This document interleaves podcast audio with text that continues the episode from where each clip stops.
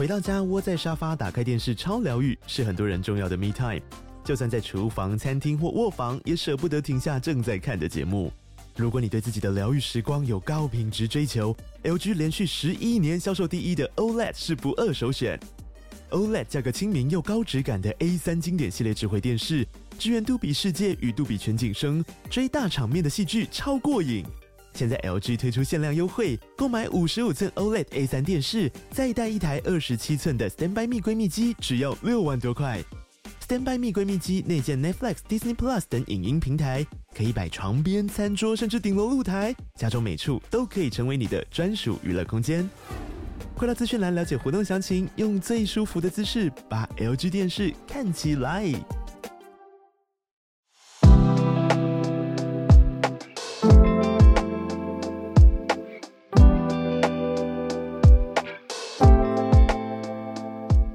小鹿早安，大家早安。哈喽早安，大家早安，欢迎大家来到今天。我看一下哦，是一月二十九号星期一的全球串联早安新闻。大家早。月底月底了，一月的月底了。对啊，好可怕！在下一个星期过完之后，就要迎来今年的农历年，就是在传统意义上面，就是真的是送旧布新喽。嗯，除除除旧布新。除旧布新，嗯，对啊，嗯，我们今天社群有两个题目可以聊，对，有两个，所以我们就直接来开宗明义的跟大家聊。我们在周末的时候看到一张金字塔图，是跟台湾人到底有多少有钱人的统计有关系。对，我是先看到一张，应该大家也比较常看到的是 UBS 传出来的台湾财富金字塔。对，那他们做就是呃私人银行啊，或高级财富管理啊，这个其实已经行之有年了。那他们竟然呃，既然就是这个是他们的专业嘛，所以就做了一个台湾人到底这个净资产到底分布在哪边，然后就把 每一个。这可以说阶级吗？每一个类别帮他们取名字，比如说你这个还不算富裕哦，算准富裕类别，或者是这个是超级有钱人、超级富裕类别。我们来看看它的这个比例，呃，还有它的分布到底是怎么样。但嗯，好，它的分布，嗯、它的分布分成一二三四五层。对嘛？我没有算错，五层。那从最低的是小资跟受抚养的族群。他说，你的净资产如果是三十万台币以下的话，落在最低。嗯，那再往中间是中产阶级，三十万到三百万台币是中产，然后还不是全台湾最多人的。一个区间，再往上，如果你的资产是三百万到三千万的台币，在全台湾，他们统计出来是九百六十万人。他们说这个阶级呢是准富裕层，然后是全台湾最多人的一层。对，可是他每一层都拉这么大，所以呢，嗯，这个这一层差差那么多个零，呃，准富裕层这个非常多人啊。可是三百万到三千万，三千万对净资产。这个真的包括非常多人吧？那再往上才是富裕层，它是拉到三千万到一点五亿，就是一五千万，大概只剩下这是什么六十九万人？对，六十九万人。最高呢？我看到这一张财富金字塔图啊，就是跟台湾有关，你要拆解台湾的有钱人嘛？我看到。第一眼就是金字塔最顶端，就是超级富裕层，它的净资产是一点五亿台币，很明显以上嘛。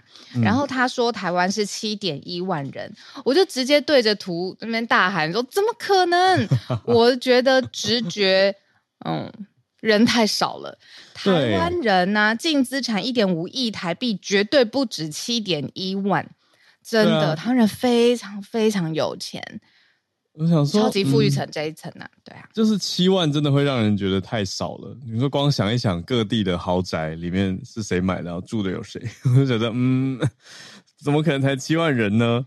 嗯，然后还有隐形冠军们呢，就是这些，其实我们可能哇，工厂名字也叫不太出来，但是就是扬名国际。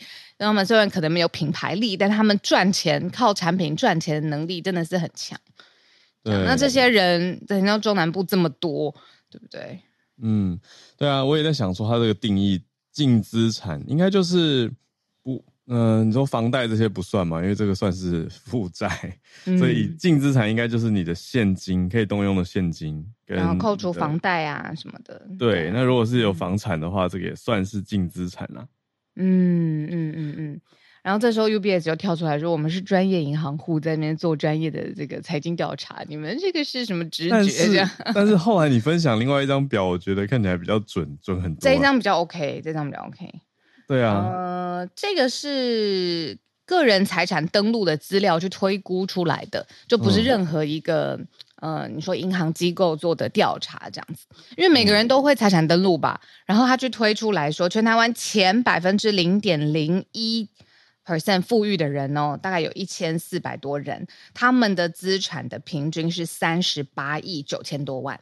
嗯嗯，呃，可是这个是非常非常多前面。这这真的是金字塔顶顶顶顶顶尖那边了，对，那人很少啊，这边才一千多个人，嗯嗯，可是这个是超乎超乎大众的，三十八亿啊，对，对啊，可是再往下抓一下的话，嗯，你说超过一亿五千万的，以这种个人财产登录资料去推估的话，整个加加总总起来有个十几万人啊，嗯。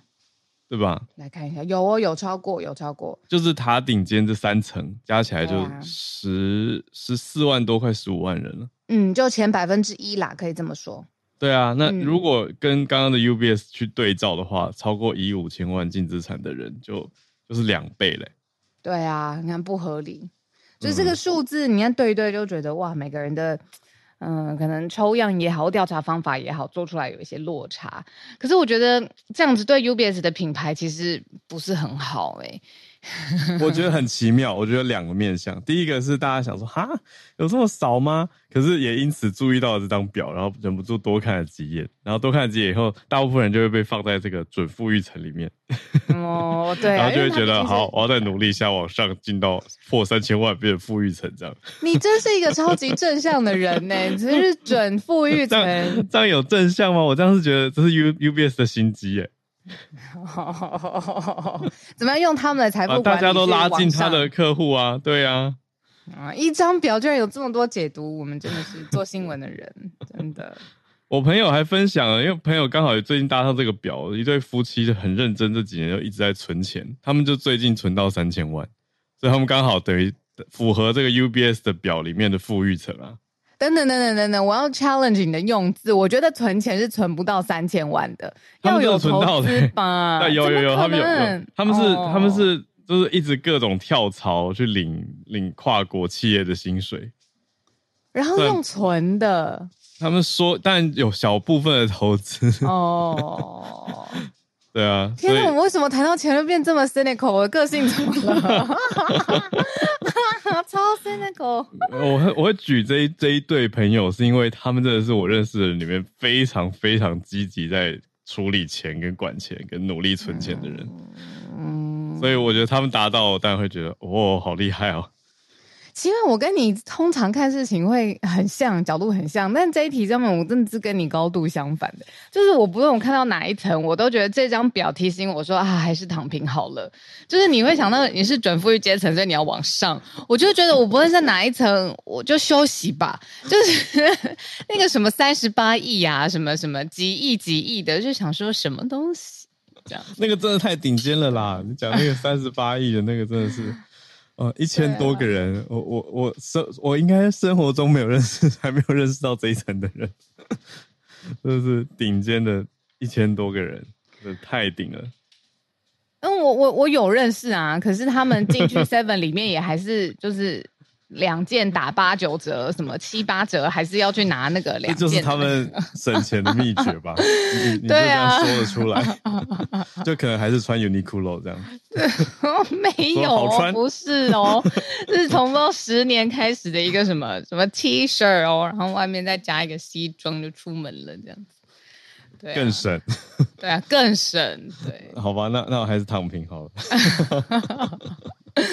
哦，我们本来还要讲一下长荣说不罢工的消息，讲一下嘛，很有趣，速速带过。好，因为我们之前已经开开过这一题了，所以现在算是一个 update 吧。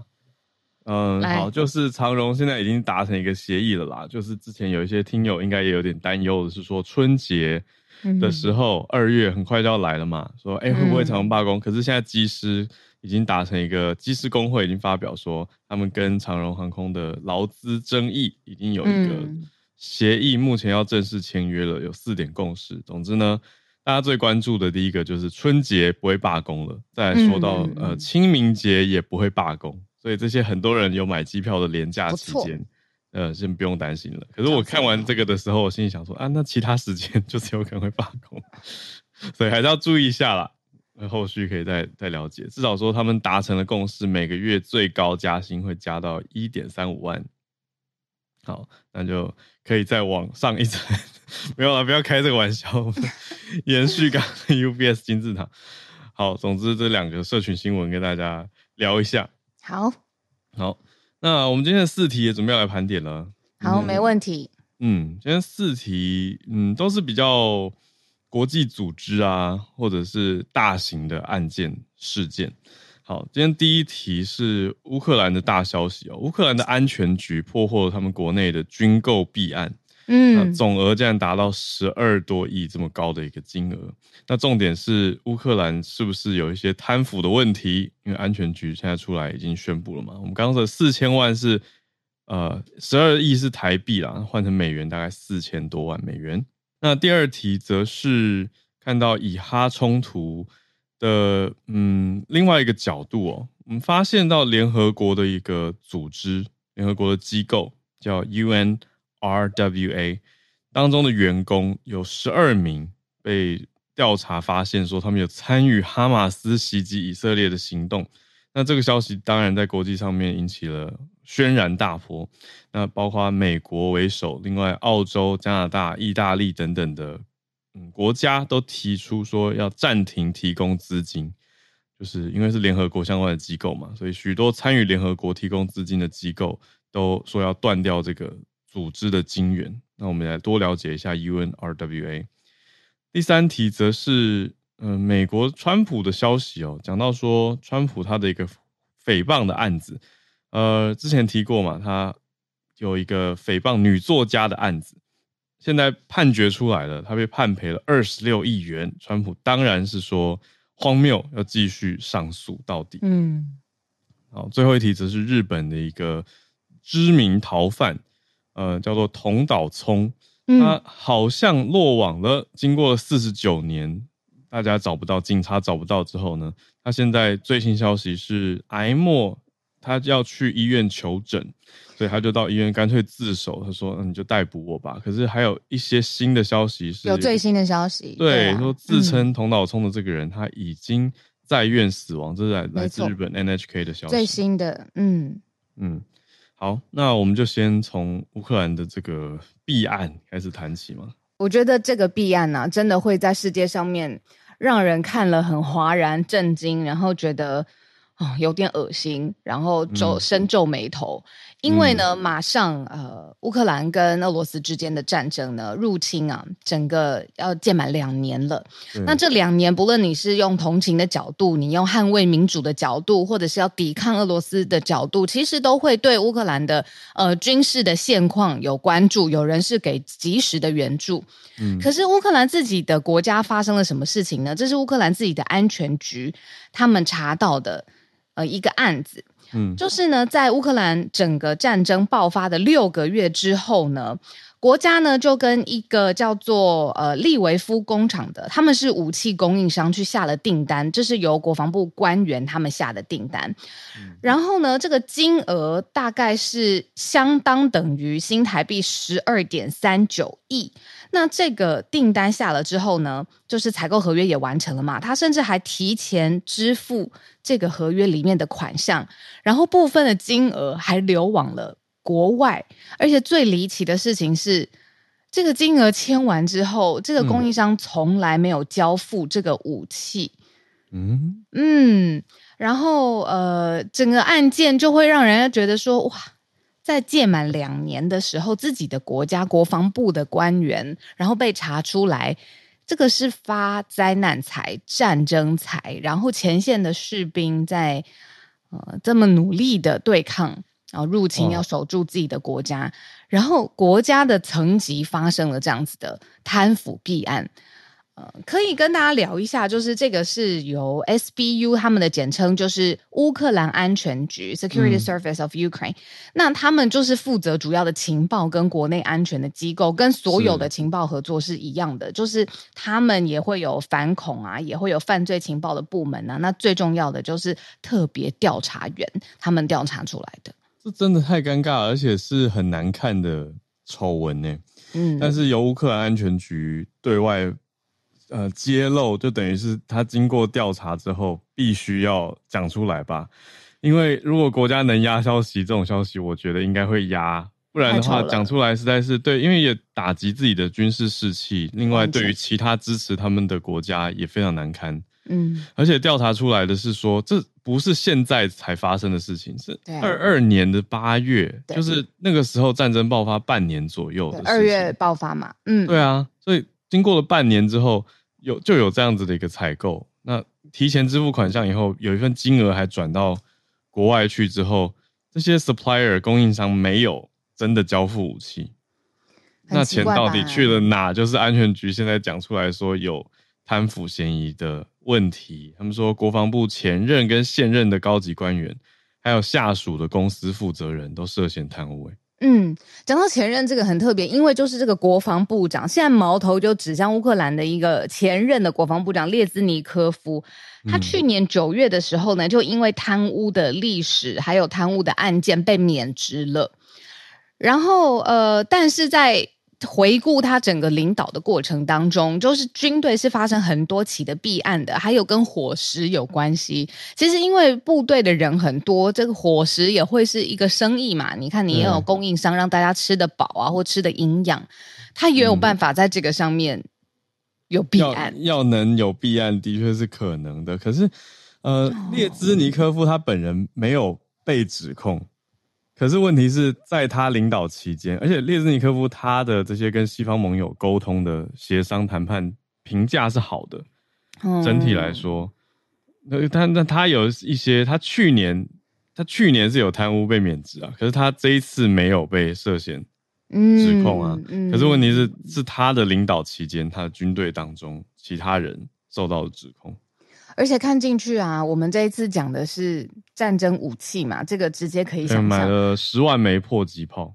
对，然后刚才讲的是部队的伙食，嗯、然后还有乌克兰的军队也曾经因为军服的采购，就是军装啊，嗯、军服的采购有发生过贪腐的弊案，感觉是各方面他们能赚钱的机会都不放弃，而且很夸张哎、欸，你看这样爆出来，对啊，就就实在是很尴尬。你说武器、嗯、伙食。军服，对啊，已经三个面向了，而且还有更多，所以这个是乌克兰现在要处理的很头痛的大问题。我不是乌克兰的国民，我看到这则新闻，我都会对这个国家政府非常愤怒。哎，因为两年是那个我们讲了多少跟呃乌克兰、俄罗斯相关的，都是在报道死伤，然后报道国际的援助。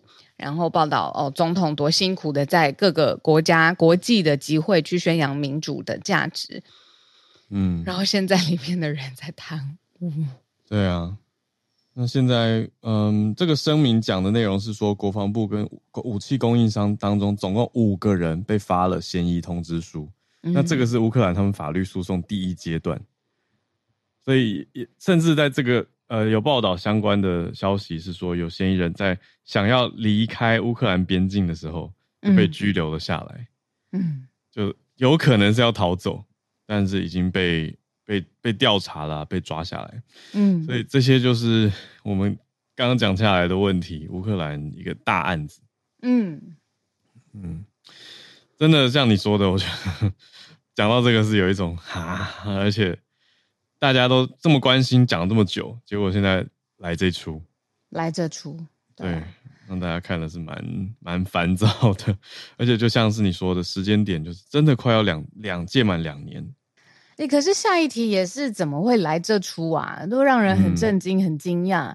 嗯、呃，刚好也是跟战争有关的，呃，世界真真实发生的事情，我们刚才讲完了乌俄嘛，现在来聊聊以哈。嗯、以哈的冲突，呃，一开始发动攻击的当然就是呃当地的武装组织哈马斯对以色列发动袭击嘛。那全世界的消息都听到了，然后嗯、呃，也非常动荡的中东的局势，一直到现在，直到我们早安新闻现在讲话的这个时刻。但是调查出来什么呢？发现联合国里面有十二位职员，他们就是疑似参与了。可是这个既然已经被爆出来了，就是代表真的 蛮明确的，疑似参与整个哈马斯的行动。然后就是对于以色列袭击的这一天，就是去年的十月七号，他们是直接有参与对于以色列的袭击的。目前的联合国已经开除了这十二位的职员，然后要展开进一步的调查。那呃。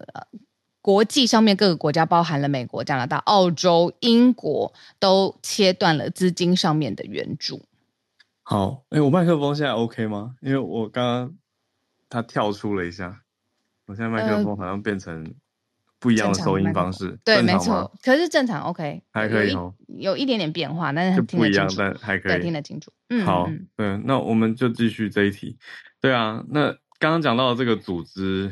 发生的变化就是所谓的联合国近东巴勒斯坦难民救济工作署，它名字很长，嗯，UNRWA。嗯嗯，那它全名是什么？是 United Nations Relief and Works Agency。嗯，A Relief and Work。嗯，对，所以是 RWA，就是救济工作。对，那里面有十二名职员。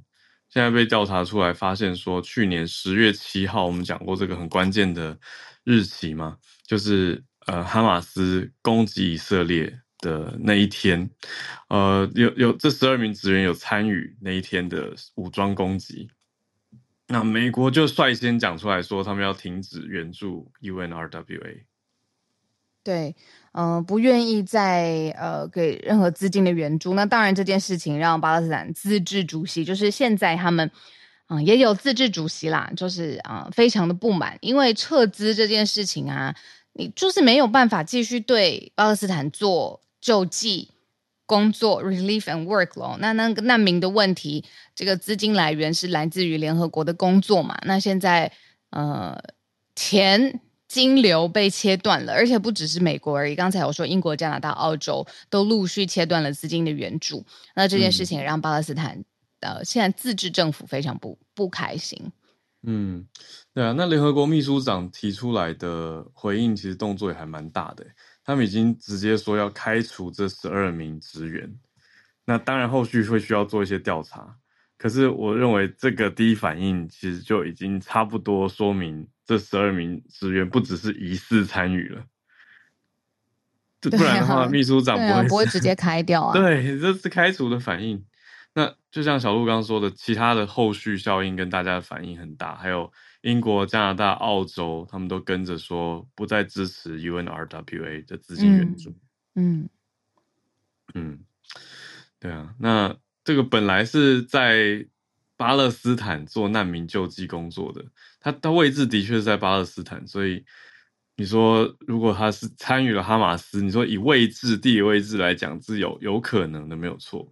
可是，在国际组织里面工作的人，特别是这样子特殊性质联合国的人，他是不是必须要保持中性？嗯，那不能参与任何一边袭击。我想这个应该是大家在看的问题。嗯。然后可以补充，呃，那各国对于不，尤其是呃首长啊，然后还有各国的领袖，其实对这件事情是有呃发表评论的，包括了加拿大呀，还有澳洲。那我特别想要跟大家讲一个名字，就是 Antonio Guterres，他是现在的联合国秘书长，中文翻译古特瑞斯 Guterres，嗯，他就承诺说，哎，这件事情其实要展开一个全面的、独立的审查。嗯。对啊，那也简单介绍一下 UNRWA。我们除了刚刚讲它的名称、它的位置、它的任务，主要是跟呃提供数百万巴勒斯坦人援助的一个机构嘛。那它的规模大概多大呢？它大概有一万三千名员工。嗯嗯，那里面大多是巴勒斯坦人嘛。可是除了我们刚刚讲这些停止金援的国家以外，有哪些是目前还在持续支持的呢？有德国、法国跟欧盟，他们有表达关切哦，因为这个事情也是蛮尴尬。可是他们还没有严重到像刚刚说的美国、加拿大等国去撤资。那以色列是另外一个角度，是表态啊，是说接下来停战之后，以色列会阻止 UNRWA 参与加沙走廊的重建。所以基本上就是要封杀这个组织，这个非常的严重。嗯，对啊，而且各个国家的领袖，嗯、你看我们刚呃之前有说过，现在是嗯、呃、澳洲的外交部长黄英贤，他也说、嗯、哦，这个状况真的是让他很忧心。他是直接在 X 就是呃社群平台上面直接写的。对，嗯、那加拿大的这个国际发展部长就是这种对外的。呃，工作嗯，对外的这个发言都是非常负面的。嗯嗯，我刚特别去看了一下，就是联合国秘书长刚刚说这个古特瑞斯 Guterres 他是谁？嗯、呃，他是一呃，二零一七年一月一号开始担任联合国的秘书长的，嗯，嗯，做很久，一直到现在。那他是出生在葡萄牙的首都里斯本，嗯嗯，然后他的专业就是攻读的是法律，嗯嗯。那这这当然是联合国的一个另外一个头痛的 问题。现在前两题都是大的头痛，一个是国家，一个是组织的，都头痛啊，而且都会让人很诧异。嗯嗯，嗯，没错。你说一万多个员工里面有十二个，就是其实支持发动比例上是很小，对，但是他们的确都是巴勒斯坦人，那又会觉得啊，可是他参与了哈马斯，我觉得现在就是在把。嗯，就一方面有一些大众其实会直接把巴勒斯坦跟哈马斯画上等号嘛。那我们有在关心早安新闻的人应该就知道不是这样子。嗯，可是问题是在联合国里面工作的巴勒斯坦人，理论上大家都会觉得哦，他们应该又是要更超然、更中立一些。可是十一万多人当中有十二个非常少数，但他们的确如果参与了哈马斯，那真的就是极端了。嗯。对啊，所以联合国秘书长也马上下了这个开除令，是很重大立即的反应。可是看到美国这些大国也断资金，那真的是对组织有很大的影响。好的，那我们第三题是，也是一个 头痛，可是是川普比较头痛。嗯，他的那个诽谤女作家案现在判决出来了。嗯，然后呃，因为美国的这个。判决的体系里面就是有陪审团嘛，然后这个陪审团呢有七个男生两个女生，这个是呃他们公民的义务，可能不定的会组成这个陪审团。那陪审团五天在听这个双方的证词，然后法院的攻防之后呢，做出了一个决定，就是川普呢要赔这个女作家呃新台币。呃，快要二十六亿元。可是很特别的事情是，原来这位女作家她求偿或者是补偿性的补偿，其实只有新台币三点一亿多。所以呢，这个陪审团做出来的金额裁决比原来的还要多出非常多倍，呃，远远超过这样。这到底什么事情呢？哦，这个女作家，嗯，她就是控告。他说：“这个呃，在一九九六年蛮久以前的呃，曼哈顿的一间百货公司里头，川普有性侵他。但是呢，这个当然很很强烈的指控，然后川普就各种各式各样诽谤去攻击这位女作家的呃声誉，然后呃去瓦解她的可信性、可可让人信服的程度。嗯然后所以这位女作家就在这个诽谤上面去控告他。嗯，对啊，他说。”一阵子之前讲过这个案子嘛，他的名字叫做 E. Jean Carroll，那翻译成就翻成卡洛尔。嗯、对啊，嗯，川普就一直说，我根本不认识这个女人，然后说这个女人她为什么要编这样子的故事呢？铁定是为了要提高她的回忆录的销售量。就是在英美国家非常流行出就是回忆录，然后只要里面有猛的、有爆料的，首先出版社就会提前支付你一个很高额的金额，就是确认说，哎，你真的会把人事实地物写的非常的仔细清楚。然后这样子的呃作用，呃，出版社一开始他们叫 advancement，advancement 付完了之后呢，他就要开始写写写写写写完了之后，在市场上面又会。带大卖一一波，那的确有蛮多的爆料型的作家，嗯，或爆料型的嗯写书的人，就是靠这个致富，真的是有的。呃，但是在这个案件上面，陪审团认为说是这个川普诽谤，现在要赔偿这个金额，但川普是说他会上诉，不会停止下来。诽谤，所以现在我我我想我想要看很仔细的是说，川普他现在被特别吧，其实是是诽谤，而不是他等于性侵胜诉或败诉。现在 重点反而不是性侵了，最主要的就是诽谤的官司，对啊，对啊，所以诽谤的点是因为。是川普说卡洛尔怎样怎样，这些他的说辞被认为是诽谤。没错，在这个官司的主要的焦点是这样子的。当然，他可能是一个策略啊，因为他以诽谤这题切进去，首先他在民事的诉讼上面比较好理解嘛。因为性侵就是一个刑事的案件，你要调查，或者是里面会可能有更多嗯，他不想要面对的。我在猜，这是他的一个策略上面的决定。嗯嗯。那你要讲这个诽谤，诽谤是不是真的构成诽谤？你是不是得回去看说，就是，那当初的事件到底是怎么样？对，所以好吧，那川普就是要继续上诉就对了。而且你刚刚讲出那个重点呢，嗯，就是本来作家他要求的赔偿没那么高，对，结果陪审团对川普更狠，对，对啊，那他们这个量量出来的裁定金额就高那么多，那现在。判决出来的时候，联邦法院现场还有一阵惊呼声。媒体报道，就大家哇哦，怎么这么高？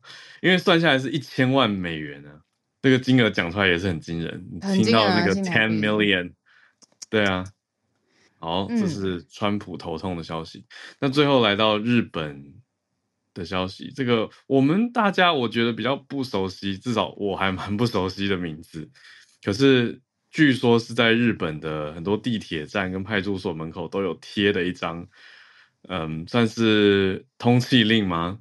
通气的海报，嗯、对，就叫做同岛聪，然后还写着极左暴力集团东亚反日武装战线的成员，他有很多呃，在公司里面发生的爆炸、爆破的事件的主嫌犯，就是他这样子。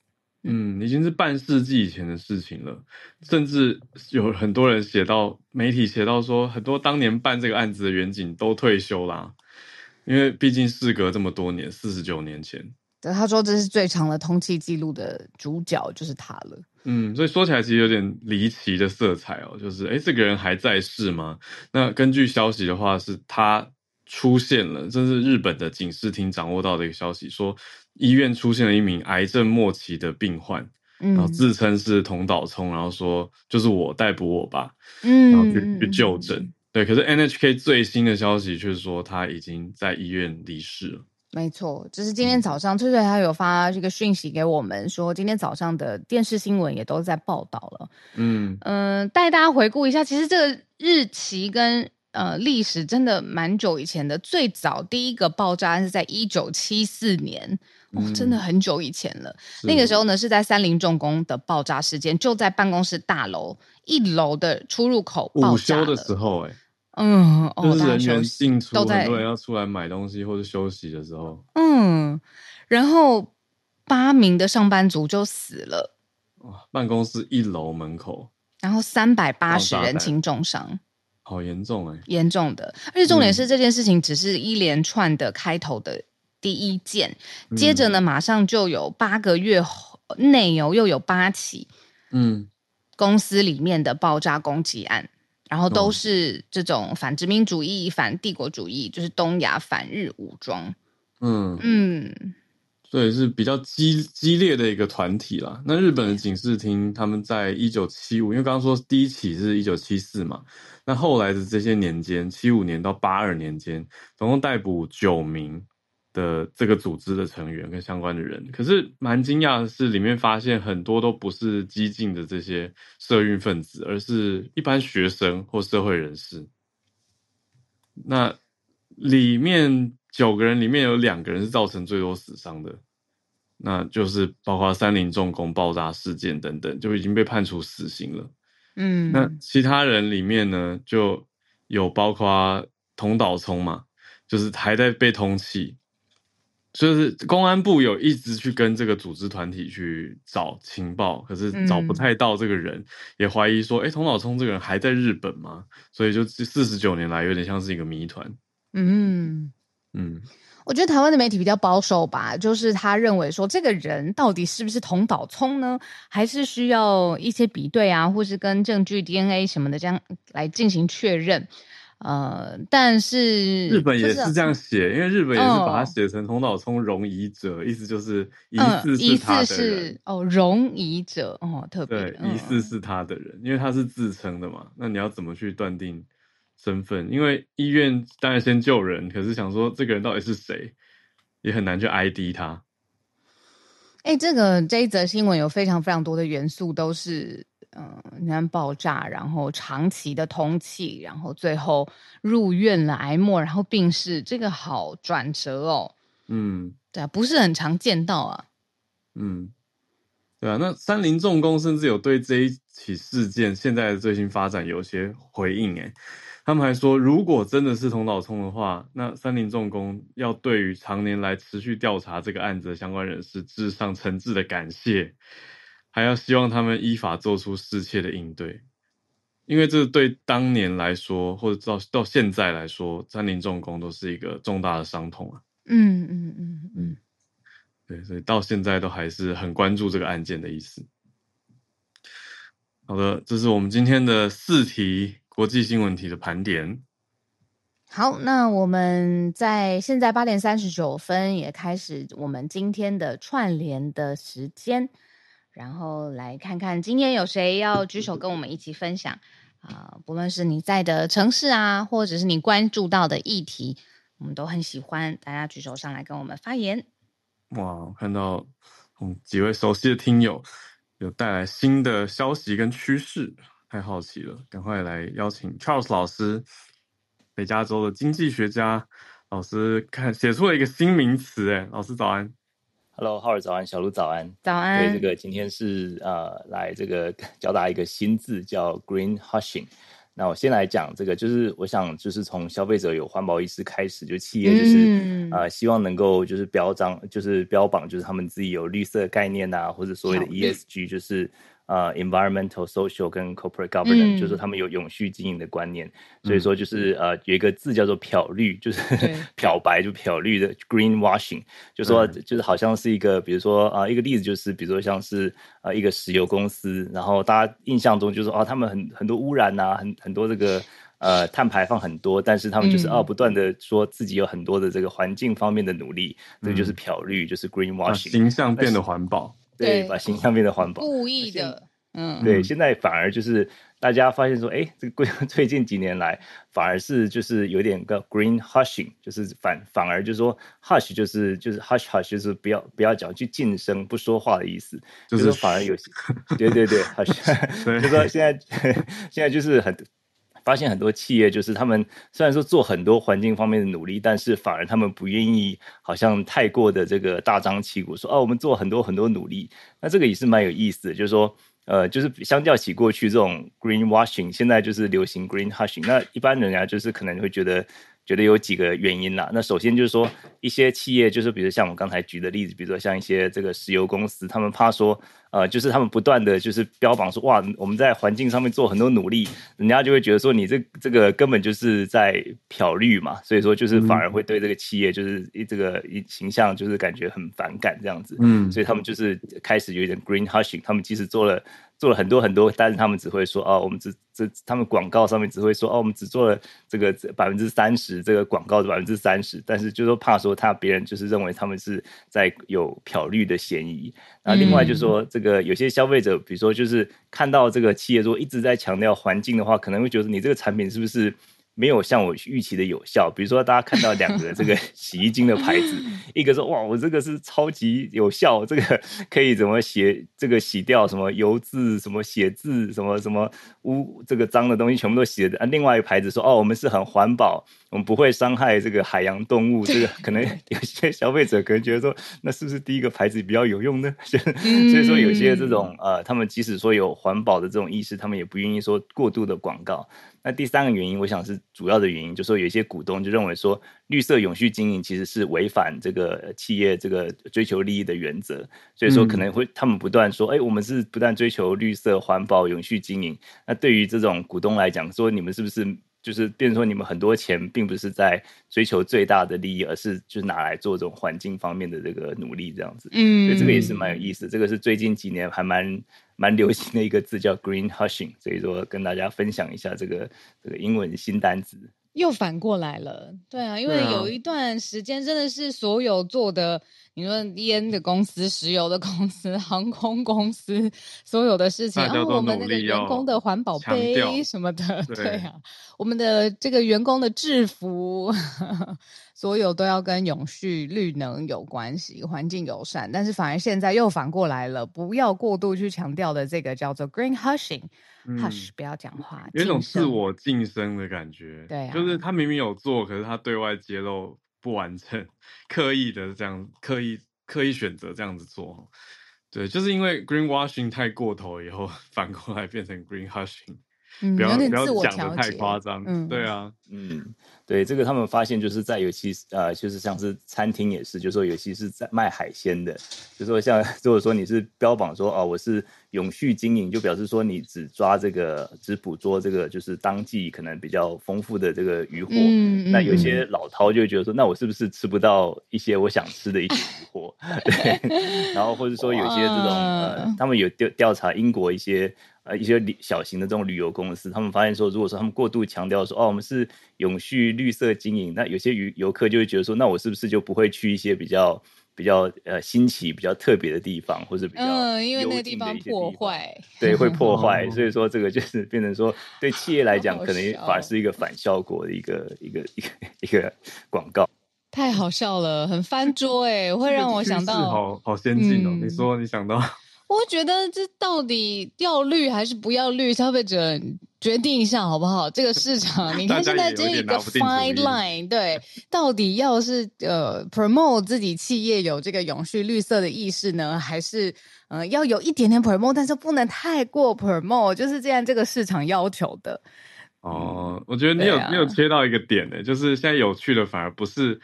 大家在意的不是那个行为本身了，反而是你怎么去宣传或者怎么去表达、介绍你们的作为。现在大家拿捏的是这个，到底我要讲很多就被说 washing，讲太少又被说 hushing，很难做的。对啊，讲太多是真的是 washing 有蛮多的啦，但他们同时就忘了标榜说，哦，虽然我这么绿。啊，就是绿能的绿，可是我的产品也是世界上最好的。嗯、如果它两边都可以加重的，呃，去宣传或 marketing 哦，就是他做这个绿能并不会呃 compromise 他产品的品质，那或许就不会像现在消费者会觉得嗯起疑，说是玩不到好的，吃不到好的这样。那我觉得更有趣的是，Charles 老师刚刚讲到那个，比如说海产跟旅游的趋势啊，我觉得台湾好像还没有刮起这个旋风哎、欸。就是去海边吃海产，店家都不会特别，他们当然会讲丢席，他们会讲丢席，因为大家比较在意的是是不是补当季的。好像一般 我们台湾消费者也没有在追求什么吃太奇怪的山珍海味吧。海边啦，我我三产店，我就我所知，有一些人会去追求吃一些比较奇妙的三产，可是海产好像还好。哎、欸，可是就我所知，永续的捕获啊，跟海鲜有关啊，嗯、不只是他抓什么，也跟他捕获的方式是不是采用永续的方式捕获很有关系。哦，你说比如说不能用流刺网这种，类似这种，对啊，嗯、或者不是抓一大堆，然后让所有人死掉鱼啦，我是说鱼 让所有鱼死掉，嗯、然后只留他们呃真正要捕的那些。呃，品种这样子。对，谢谢老师带来这个新词汇，green hushing。对，有听友也好，我觉得好理性的听友说，作为消费者要反思。我觉得大家互相吧，应该说这些企业跟消费者之间是一种互相行诉的文化。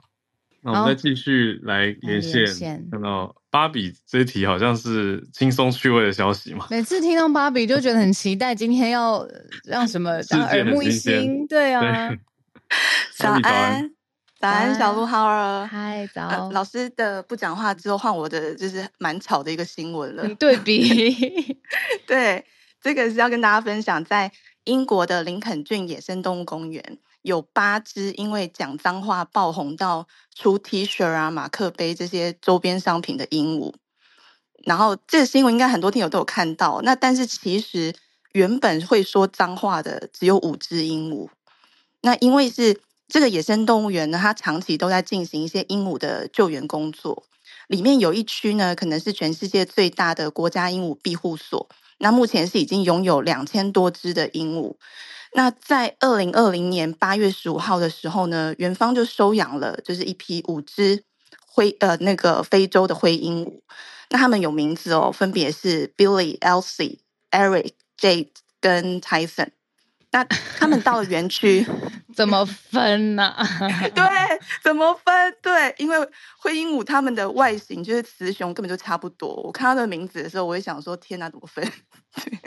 那他们到了园区之后呢？他们就先全部被安置在一个房间里面，跟其他的鹦鹉隔离。结果呢，就发现他们五只在房间里面会互呛，就是。一只骂的比一只难听，而且连那个饲养员经过没有干嘛，也没有对到眼，就会被骂死胖子。他们讲的是人类的语言，啊、他们对他们就是单字，但是他就是互呛啊，叫你滚开，然后唠脏话这样子。然后有一只先开始了之后，就是整个房间充斥着脏话，可是他们就是没有斗殴啦，就纯骂，算是蛮有武德的。那。结果呢，就是因为园区他们过往饲养的经验呢，鹦鹉通常都有点社恐，他们在同类之间的话很多，可是它被移到公共空间在展示的时候，他们就会变沉默了，所以他们五只就很快被移到户外的笼舍。结果想不到这一批是社牛，他们他们就开始呛游客，然后骂脏话，叫游客滚开啊。结果游客就是通常，如果是我的话，我真的也不会生气。就果然，当地游客他们也不生气，就觉得很可爱的这种。对，然后反而大笑，然后这个反应呢，就让这些鹦鹉骂得更来劲了。哦，他觉得他做一件有反应的事情了，对，嗯、很开心。对，然后为什么好像真的听到鹦鹉的声音？没有，我们家狗狗在玩玩具。哦，原来吓我一跳，好有即 即视感哦。对，那笑死了，吓死我！要什么有什么。好，最后元芳他还是不希望说游客携家带券来看可爱动物，然后还被抢，所以就把这五只鹦鹉呢从公共的展示区移除，就是个别隔到不同的空间。希望他们可以跟其他的同类学着说点好话，这样。嗯，对，就好啦，现在飙脏话变八只了，对，就是增加了。结果有当年的经验之后呢，元芳他又很冲的再做了一一件就是以量压制的决定，他们就决定再把这八只鹦鹉呢，呃，再跟其他讲话比较吉祥的九十二只鹦鹉关在一起。吉祥的，讲 讲话比较吉祥。可是这样，他们会不会变成 bad influence？就是另外全部变成一百只会骂脏话的，没错。是他们本来是希望这个在教育营看可不可以感化他们呐、啊，所以可是我们就可以拭目以待，看最后会不会收获一百只。对，因为我都有在教育营，对对，很认真。我还看到一些周边商品。对，他们就是因为这样子爆红，那动物园他们也很老实的说啦，就他们爆红的时期，嗯、因为动物园就是亏损，所以他们因为这个爆红，就跟着出了周边商品，就有点挽救的那个意思，这样子、哦、有帮到。嗯嗯，嗯那非洲灰鹦鹉它们是非常聪明的鸟类，它们的平均呃是有二到七岁人类的智商。然后它的体型算是很粗壮的，就是全身大概全长是可以二十八到三十九公分。嗯，那外观就是很疑惑的是，它们的羽毛都是一样深浅不同的银灰色，而且雌雄都差不多，所以真的就是要怎么分那个名字。嗯，那野生的非洲灰鹦鹉，它们通常是群居的动物，就是如果你看到一个鹦鹉群，它的数量最多可以到一万只。嗯，那如果说你想要把它当宠物饲养的时候，真的要慎重考虑。它们真的就是话很多，而且非常的怕无聊。如果说你没有常常跟它互动啊，或者是那个圈养的空间太小，都有可能让它就是焦虑，开始拔自己的羽毛这样。嗯、那呃，最后补充一个，嗯，最有名的一只非洲灰鹦鹉叫做 Alex。呃，它呢，它有名是因为有一个动物心理学家，他在 Alex 一岁的时候从宠物店买下它，那之后就对他进行了长达三十年的观察研究，还出了一本书。嗯、那他的这个记录报告里面指出啊，Alice 他的词汇量超过一百个，而且他厉害的是，他不是纯粹只说出那个单字，他是，而是嗯，他是对他说出来话有理解的，就是可以跟你 问答的程度。嗯、比如说，呃，他看着镜子里的自己，然后就问什么颜色，那得到灰色，旁边人跟他说灰色这个答案之后，这个过程只重复了六次。嗯你之后再问他说他自己是什么颜色的时候，他会告诉你灰色。嗯嗯嗯，对。而且有点洋葱的是，他最后在他过世的时候，他的遗言是：“你要乖，我爱你，明天见。”这个是他主人每晚要离开房间前对他说的话。就很感人，可是有点惊人。对，很惊讶。对，对对对。那有兴趣的朋友可以搜寻 BBC 的新闻或是其他关键字了解。以上跟大家分享。谢谢，哦、谢谢芭比，太酷了！我觉得好多资讯，而且我最最终我回头想，你看刚芭比分享的这些东西，这这些人类语言都还是人类教给鹦鹉的啊，所以真的这个这个是林肯郡吗？林肯郡的这个案子，我觉得讲起来也还是要怪到 讲脏对鹦鹉讲脏话的那些游客，讲到底。我刚刚是看到另外一个面向，就是我觉得人有时候有一个很奇怪的情绪，嗯、就是你越被骂，你越爽。你有没有觉得很奇怪？像视网膜一开始他红起来，就是很多人在那个节目上面，本人他很可爱嘛，然后他有的时候骂人都是很好笑。但是我在现场看，就是被骂的，因为我也被骂过啊。就是他好像有一次跟我一起录影的时候，说我穿的衣服很丑什么的，但我不知道为什么，我就是觉得我笑得很爽哎、欸。对啊，而且他是在 live 的时候就说就是。对啊，就是身为主播，什么这个穿衣的选择到底是个人的问题还是团队的问题？很呛哦，那我就笑得超爽的，我不知道为什么。这个，那可以去一趟林肯郡野生动物园。对啊，是不是有这种？你看被鹦鹉骂你，就是也是当场就笑开来啊。芭比说，他可能觉得很逗趣吧。那鹦鹉是鹦鹉啊。但你殊不知，鹦鹉，你看有那种会说晚安，我爱你，明天见的，他知道他在说什么。你怎么不知道那个鹦鹉，他真的知道他在讲什么脏话呢？哦，也是啦。他真的觉得这个人很胖，怎么办？我都要哭了。这真的是很有趣的一题。对啊。好，谢谢芭比带来这个动物消息、动物新闻。那我们今天最后跟翠翠来连线。翠翠早安。哦，翠翠早早安。那先先跟浩尔说一下，其实所谓的龙仪呃龙仪者、龙仪人，他只指是指嫌犯，而不是仪式。嘿，那个有点不太一样。所以大家只要看到谢谢龙仪。者的话就是指嫌犯的意思，对，但他的确是疑疑似，然后的嫌犯这样。好，那那个的话，因为才牵涉太多历史事件，有机会，因为我跟林氏刚好在讨论，想说整理出来再跟大家分享。